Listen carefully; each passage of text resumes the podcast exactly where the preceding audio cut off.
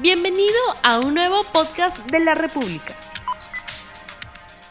Hola, ¿qué tal amigos de la República? Bienvenidos a La Bitácora, este espacio que tengo en el diario para comentar algunas noticias, hacer algunas anotaciones eh, respecto a lo más importante de la semana. Y desafortunadamente hoy, lunes 24 de junio, tengo que empezar con una lastimosa noticia que es el fallecimiento del ministro de Defensa José Huerta, quien falleció durante un viaje que tenía programado a Amazonas. Todavía se desconocen los detalles de este, de este suceso, no se, se, habla de una descompensación, pero no hay, no hay mucha más información. De todos modos, habría que enviarle las condolencias a la familia. la razón por la cual menciono al ministro de Defensa es porque justamente hace unos días fue uno de los tantos ministros que se pronunció a favor de la campaña Hombres por Igualdad. Probablemente, si les digo el nombre de la campaña, ustedes me entiendan eh, o, no eh, tengan una idea de a, lo que me estoy refiriendo, pero en realidad esta campaña es la campaña que ha sido bautizada por la gente como la de los mandiles rosados. Eh, probablemente ustedes hayan visto muchas noticias relacionadas a miembros del ejército utilizando estos mandiles, congresistas utilizando estos mandiles, ministros utilizando estos mandiles. Eso ha sido más que nada la semana pasada, pero hay un informe del comercio de hace poco más de un mes que cuenta de qué trata esta campaña Hombres por la Igualdad, eh, que la define como una iniciativa que busca que los hombres disminuyan su tolerancia frente a la violencia a través de un cambio de creencias y actitudes. Este es un informe del comercio, por si acaso. Y que, bueno, detalla que, de acuerdo al ministerio, esta, esta iniciativa, este, esta campaña se ha llevado a cabo en más de 170 distritos y entre el año pasado y este año se ha logrado sensibilizar, esa es la palabra que utilizan, más de 70.000 hombres. Y este año se espera que sean 35.000 más.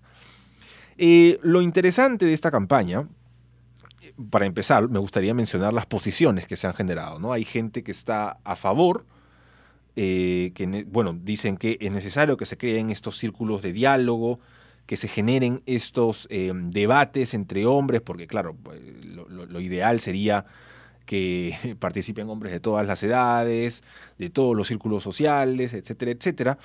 Pero hay gente que también está en contra, porque dice que utilizar ese tipo de mandiles eh, hace, eh, fortalece los estereotipos de que solamente las mujeres utilizan mandiles rosados, que, no, le encuentran el sentido que una campaña a favor de la igualdad de género y en contra de la violencia de género utilice un estereotipo de género. Eh, y lo curioso es que esta posición de la gente que está en contra no solamente son eh, los típicos eh, con mis hijos no te metas y esta gente pues que cree en este monstruo fantasma que es la ideología de género, sino también hay gente de izquierdas, gente progresista, gente que en, en la teoría se encuentra en el otro lado de la orilla, pero también han salido a criticar que se esté utilizando un estereotipo para luchar contra los estereotipos. Eh, he escuchado algunas declaraciones de la ministra de la Mujer que explica la razón por la cual eh, se utilizó este símbolo y la verdad es que me parece bastante inteligente porque lo que ella menciona, no, recuerdo una en, en, especial para indicárselas, pero porque he escuchado varias en distintos medios de comunicación, pero básicamente lo que explica la ministra es que el objetivo de la campaña era generar la reacción que se ha generado, porque desde la semana pasada hay muchísima gente que ha salido a decir, por ejemplo, de que utilizar un que un militar utilice un mandil rosado es una ofensa para el uniforme. Hay otros que dicen, por ejemplo, este, de, esta, de estos grupos ultraconservadores, ¿no? Vamos a utilizar este, ese término porque, porque estoy buena gente hoy día. Eh, también ha salido gente a decir que eh, no se debería utilizar esto específicamente contra hombres, sino contra mujeres, pero ninguno explica cuál es la, la, ofensa, cuál es exactamente la razón por la cual el diario Expreso saca una portada diciendo que se ha humillado al, al ejército. Lo acusan, lo denuncian, pero no explican por qué. Pero la ministra, muy inteligente, explica que uno de los objetivos de esta campaña era justamente que se genere este debate, que las personas digan, aguanta, ¿por qué estamos discutiendo sobre algo tan básico y tan tonto y tan eh, minúsculo como un mandil rosado?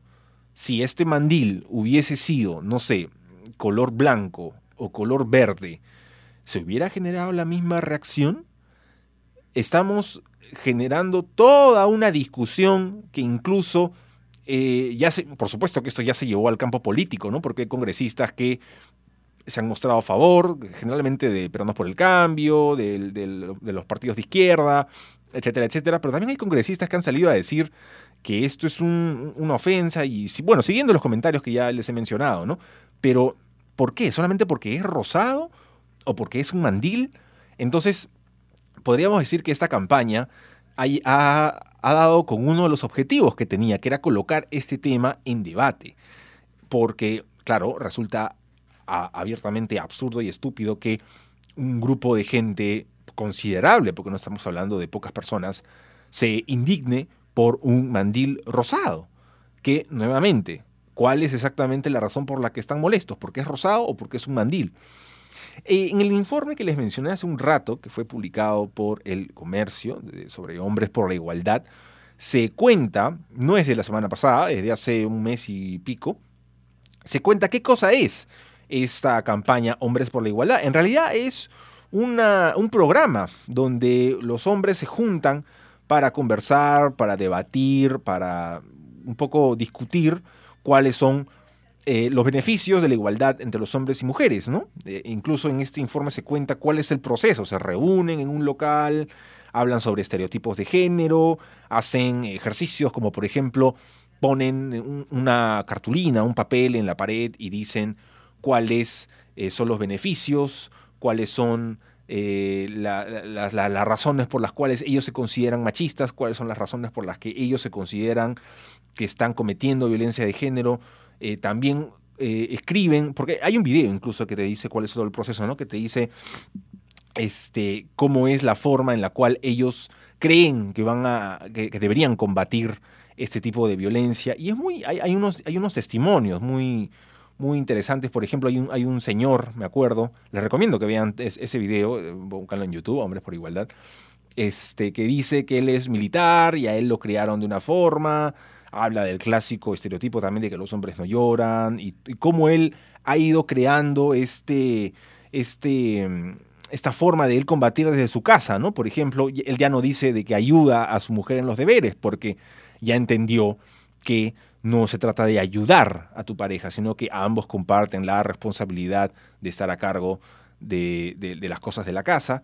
También hay otros, em, hay otros testimonios que dicen cómo es que ellos se dieron cuenta que estaban cometiendo algunos actos machistas, cómo hay algunas cosas que ellos, por supuesto que como son hombres, y eso lo digo también desde mi punto de vista como hombre heterosexual con ciertos privilegios, este, hay ciertas cosas que cuestan entenderlas. Hay ciertas cosas también, si no me equivoco, es en este informe o en otro que se menciona que ellos se, eh, se juntan con una persona eh, representante del ministerio, pero que es un hombre porque se sienten un poco más cómodos eh, hablando con un hombre sobre estos temas, porque, claro, frente a una mujer tal vez la reacción sería diferente, porque justamente son hombres tratando de luchar contra su propio machismo.